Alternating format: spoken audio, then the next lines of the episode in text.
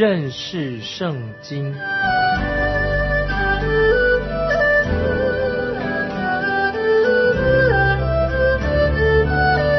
认识上帝的话，把上帝的话带到全世界。本节目是由认识圣经机构和环球广播电台联合制作，欢迎收听。亲爱的听众朋友，你好，欢迎收听认识圣经这个节目，我是麦基牧师。当叙利王听见博士们到耶路撒冷来寻找新生的君王，他心里就很害怕。这个叙利王。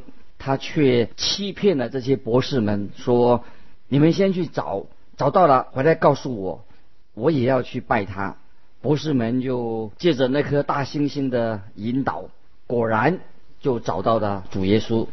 他们立刻就俯伏敬拜他，并且献上黄金、乳香、没药作为礼物，献给新生王主耶稣。我们看马太福音第十二节。第十二节，马太福音第二章，博士们因为在梦中被主指示不要回去见希律，就从别的路回本地去的。那些博士们以为希律是一个很诚恳的人，他真心的想去敬拜这位新生王，但是实际上他是想要杀害这位新生王小婴孩主耶稣。因此，主的天使就警告这些博士们。要他们从不同的路线返回自己的国家，他们可能继续南下到希伯伦，然后横渡过死海，这样他们可以避开叙利王管辖的境界。在第十二节啊，十二节经文，十二节，他们去后有主的使者向约瑟梦中显现，说：“起来，带着小孩子和他母亲逃往埃及，住在那里，等我吩咐你，因为希律。”必寻找小孩子，要除灭他。主的使者向约瑟显现，并且告诉他说：“赶快带着孩子离开伯利恒，因为希律王企图要杀害他。”接着我们看第十四节，约瑟就起来，夜间带着小孩子和他母亲往埃及去。在这里，请注意，约瑟就立刻的顺服这个天使的话。第十五节，他们就住在那里，直到希律死了。是要应验主借先知所说的话，说：“我从埃及招出我的儿子来。”这一段经文是引用旧约圣经的何西亚书，何西亚书第十一章的第一节。这是一个很奇妙的预言啊，是具有历史的背景。从埃及招出我的儿子来，是指以色列民、以色列民族，而招出我的儿子来。是指一个人啊，指这个人就是神的独生子耶稣，所以约瑟就带着这个新生的儿子和他的母亲到埃及去的，留在那里，一直到了神要把他再招出来，招他们出来。接着我们看第十六节，希律见自己被博士愚弄，就大大发怒，差人将伯利恒城里并四境所有的男孩，照着他向博士仔细查问的时候。凡两岁以里的都杀尽了。下面呢，我要分享一些我个人的想法哈，以及按照历史的根据是有根据的。就像我以前曾经提过，当牧羊人去到马槽里的时候，聚集的时候啊，当时那些博士们还没有到达那里。根据经文的第十一节所说的，他们是比较晚啊，比较晚才啊到达。这个伯利恒的，那个时候约瑟他们家已经啊搬到啊搬到一个屋子里面去，另外一个地方去了。当希律王私下会见这些博士时，他曾经详细的查问那个星出现的时间，所以我猜想，呃，那些博士们大概在一年之前啊会说说，大概一年之前那个星出现的。如果我这样啊推算的话，啊这些博士们他们是。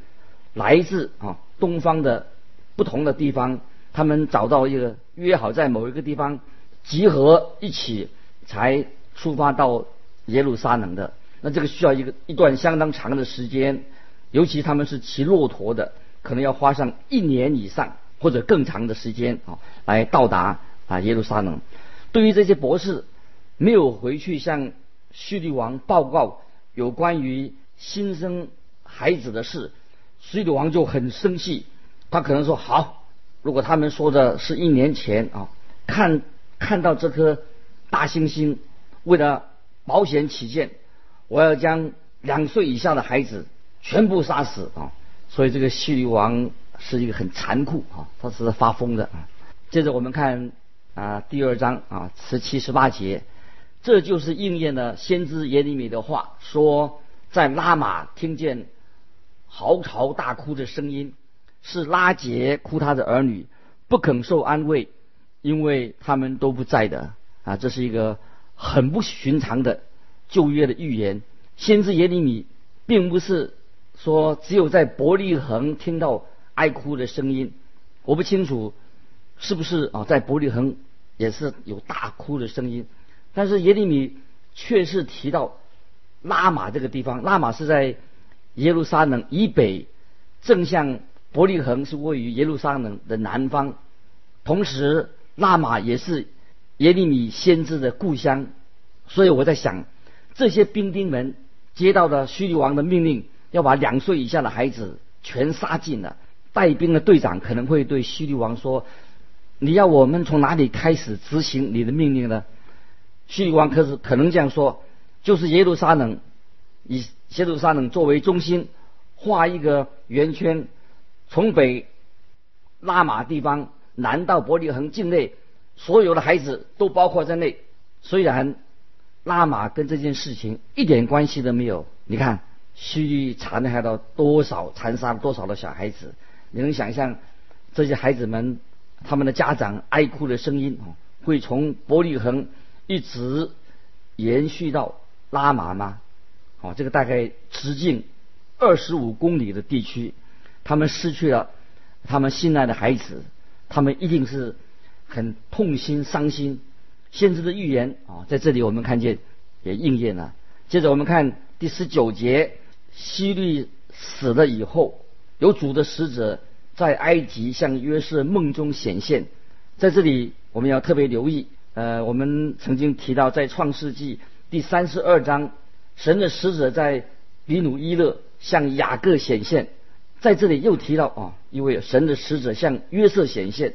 当时那位向雅各显现的使者啊，我曾经说过，这是道成肉身之前的基督。现在主基督啊，他已经道成肉身了。那么在他已经现在啊，他下到埃及去了。那么我们看这个第二十节啊，说起来带着小孩子和他母亲往以色列地去。因为要害小孩子性命的人已经死了，所以这个时候要把主耶稣从埃及带出来，回到以色列地啊，这是一件非常重要的事情。一个最主要的原因就是主耶稣必须要在律法之下出生，生在律法之下，同时也要活在摩西律法之下，因为。主耶稣他自己，他是唯一能够完全遵守律法的人啊，因此，所以他就要必须要离开埃及啊，他不会像呃摩西一样啊，他是在埃及人当中长大的，也不像啊那个以色列民啊，他们在埃及后来在那里立国，成了一个大国。耶稣要做一个啊一个真正的以色列猎人啊，所以在。第二章啊，马太福音二章二十一、二十二节啊，这个约瑟就起来，把小孩子和他母亲带到以色列地区。只因听见亚基老接着他父亲希律做了犹太王，就怕往那那里去。又在梦中被主指示，便往加利利境内去了。亚基老王啊，是另外一个啊，另外一个希律王，他是也是非常的残暴啊。接着我们看。第二十三节啊，到了一座城，名叫拿撒勒，就住在那里。这要应验先知所说的，他将称为拿撒勒人的话的。所以耶稣要被称为拿撒勒人啊。希伯来文拿撒勒是树枝啊，树枝或者一个新的啊树的一个新枝的意思。拿撒勒它只是一个小小的城市，在以赛亚书第十一章，以赛亚书第十一章第一节，跟以赛亚书五十三章第二、第三节，以赛亚书十一章一节，五十三章二三节，以及诗篇二十二篇六节，都提到拉撒勒这个三个字啊，这个地方。因此，主耶稣被称为拉撒勒人，又因为他是耶西的根啊，耶西的根，也因为他是在拉撒勒长大啊，所以他就应验了啊以上我们所提到的先知的预言，他是拉撒勒人。现在我们已经看到有四方面啊，四方面有关于基督啊先知的预言啊，先知的预言呢啊应验在耶稣的身上，就是他们论到。这位基督是降生在伯利恒啊，又说到耶稣要从埃及地被招出来，这个预言也说到在拉玛有哀哭的声音，还有他要被称为拉萨勒人啊。那这些事情看起来都是很自然的哈，顺理成章的。所以主耶稣可以说主耶稣完完全全的应了应验了这些的预言，所以这是很奇妙啊。这预言看来都是很特别哈，但是确实哈。呃，在耶稣的身上啊，完全的啊应验了，也非常有十分的吻合啊，有关联性啊。接着我们啊看第三章第一节啊，马太福音第三章第一节，那时有司祭约翰出来，在犹太的旷野传道，说天国近了，你们当应当悔改。忽然之间，约翰就出现在马太福音的。经文当中，如果我们手里哈啊只有马太福音的话哈，我们就会问说：哎，施洗约翰他是从哪里来的？他的背景是什么？因为马太福音没有对这些问题提供一些线索啊。先知啊，在旧约先知马拉基书第三章第一节，马拉基书第三章第一节有说到，有一位使者会在君王来之前来做预备道路的。好，这三章一节这样说：万军之耶和华说，我要差遣我的使者，在我前面预备道路。这位使者是谁啊？就是施洗约翰。我们并不需要多知道啊，或者说这个使者的全部的背景。但是最重要的是让这个使者他重视他所带来的信息，那才是最重要的。关于这一点，施洗约翰自己他已经说得很清楚，他自己知道。他只是一个使者，而且马太福音对这点也很明确，因此施洗约翰在这些经文中出现了啊，在第二节啊，他在犹大的旷野呼喊说：“天国近了，你们应当悔改。”现在让我们来思想啊，这句话啊所表达的重点，它的意思是什么？第一点是谈到悔改，第二。是谈到天国，第三说近了，时间近了啊。悔改这两个字的意思，通常是指说啊，对于神的子民的一个告诫，要求他们回转过来啊，就改过了。悔改啊，这两个字的意思，在希腊文原来的意思是说，要我们心意改变，心意要改变，改变我们的心意，就好像你原先是往呃某一个方向走。现在你要回头，你不要走那个方向，调转，转过头来啊，向另外一个方向走。那么对那些已经蒙恩得救的人啊，无论在任何的时代，一个属于神的人啊，对他来说悔改啊非常重要。对你对我，悔改是一个对基督徒来说非常重要的。对那些很冷淡、很冷漠的人、退后的人，他们也必须要回转，就像。启示录第二章和第三章啊，对小亚细亚啊七个教会的一些提醒、一些警告，也是就是主耶稣啊的信息啊，在启示录啊第二、第三啊第二、第三章所提到的七个教会，也许你会问说：哎，那些没有得救的人也应该要悔改吗？那些还没有得救的人，必须要相信耶稣？才能得救吗？当然是，那些要凡是要得救的人，必须要相信耶稣基督才能得救。这个就是保罗在啊菲利比书啊，就是他对那个狱卒所说的话啊，这在使徒行传第十六章三十一节啊，大家注意这个经文：当信主耶稣，你和你一家都必得救啊！这件事情啊啊有记载在使徒行传十六章啊，人人啊都需要悔改，恶人需要悔改，每一个人都需要。当一个还没有得救的人啊，他现在如果他愿意啊回转归向耶稣，就表示他信耶稣，表示他现在他是悔改了。信心的意思啊，就是要我们所谓什么叫做信心呢？就是我们回转归向基督，转过来归向基督。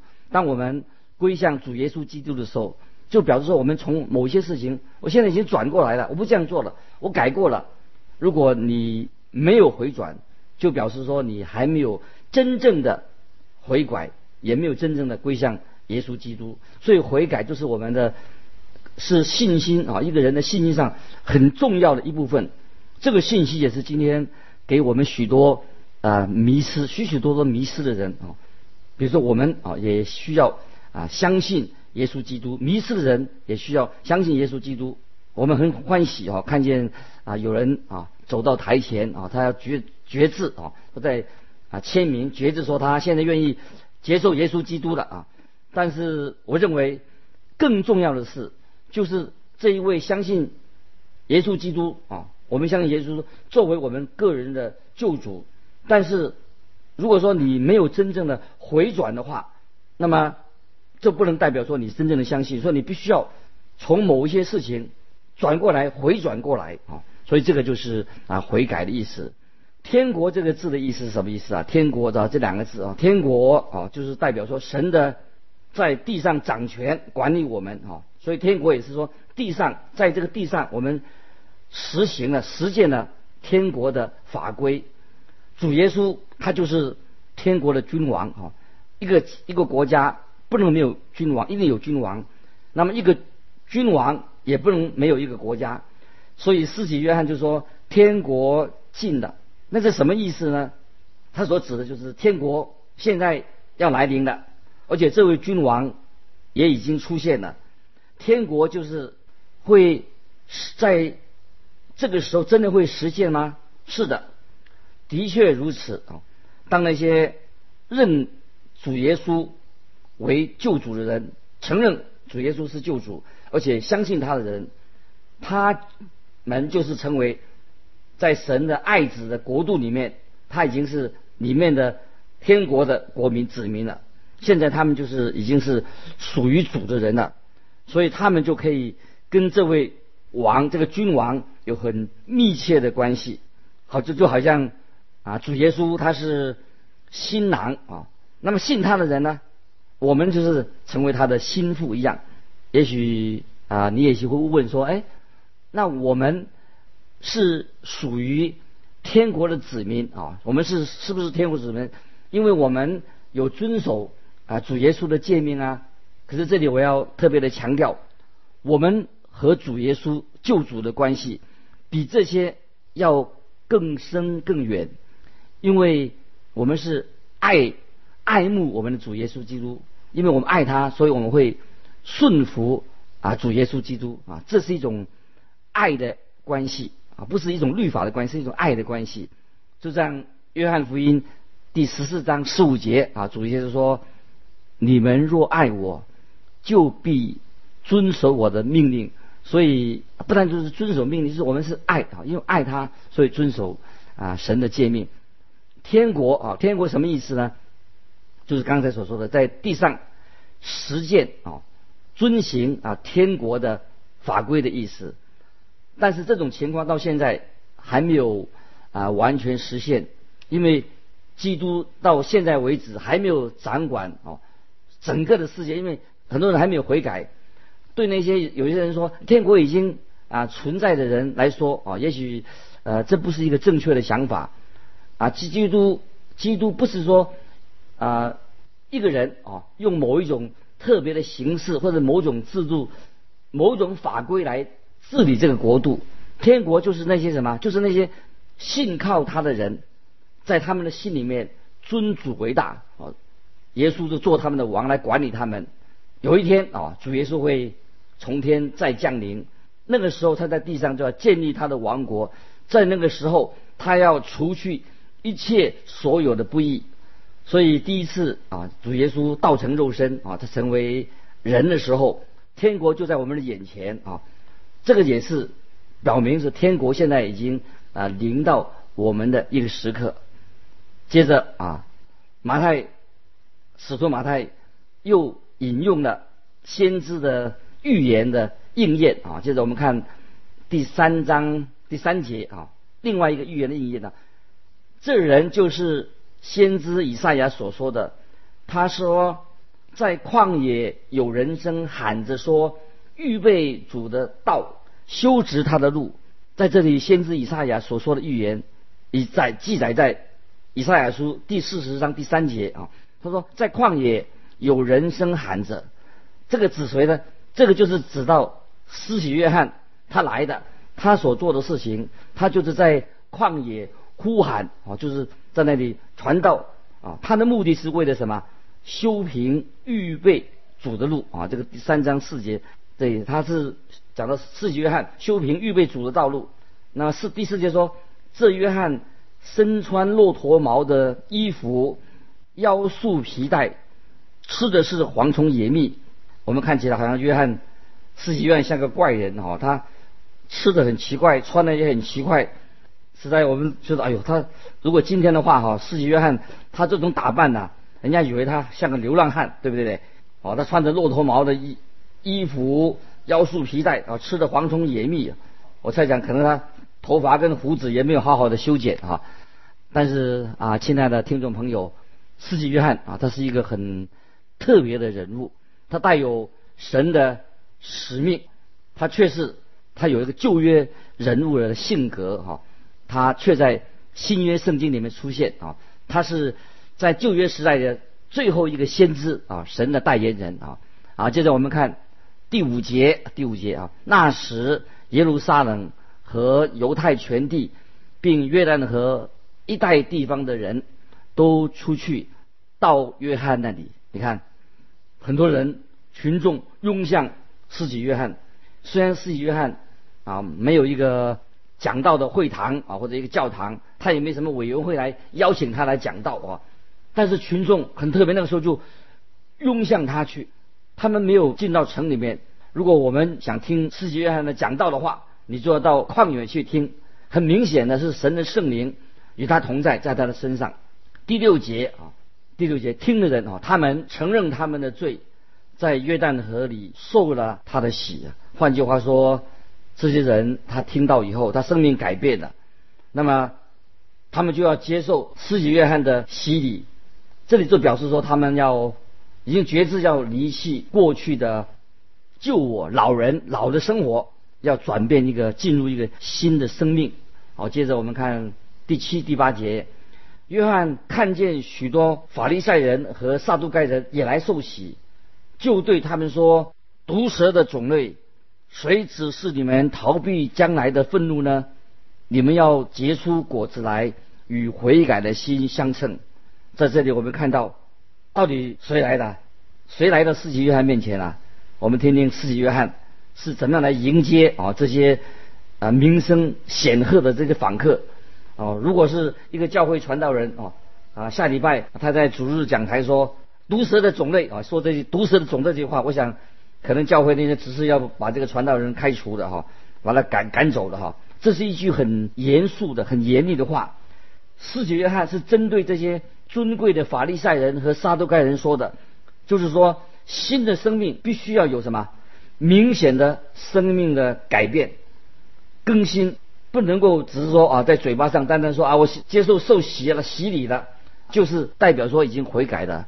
新的生命必须要结出好的果子来啊！所以我们接着看啊，在第九节三章九节的经文，不要自己心里说有亚伯拉罕为我们的祖宗。我告诉你们，神能从这些石头中给亚伯拉罕兴起子孙来。亲爱的听众朋友，施洗约翰的话是何等的严厉！我们可以知道，因为这个缘故，所以司洗约翰在犹大。被看为是最不受欢迎的人物。亲爱的听众，你自己在你的信耶稣、信主的生命里面，有没有结出与悔改相称的果子来？我想这是很重要。但愿你跟我在神面前，我们都愿意接受耶稣基督做我们的救主，在我们的生命里面知道救主来的，要救我们脱离罪恶，让我们成为一个新造的人，结出美好的果子。也看见啊，神已经为我们预备了一位奇妙的救恩，借着耶稣基督要拯救每一位相信的，并且可以使我们有了新的生命，结出美好的果子。今天我们的时间的关系，我们就都到这里。欢迎你来信啊！如果有什么问题啊，分享的，欢迎来信到环球电台认识圣经麦基牧师收。麦是麦田的麦，基是基督的基。再见，愿神祝福你。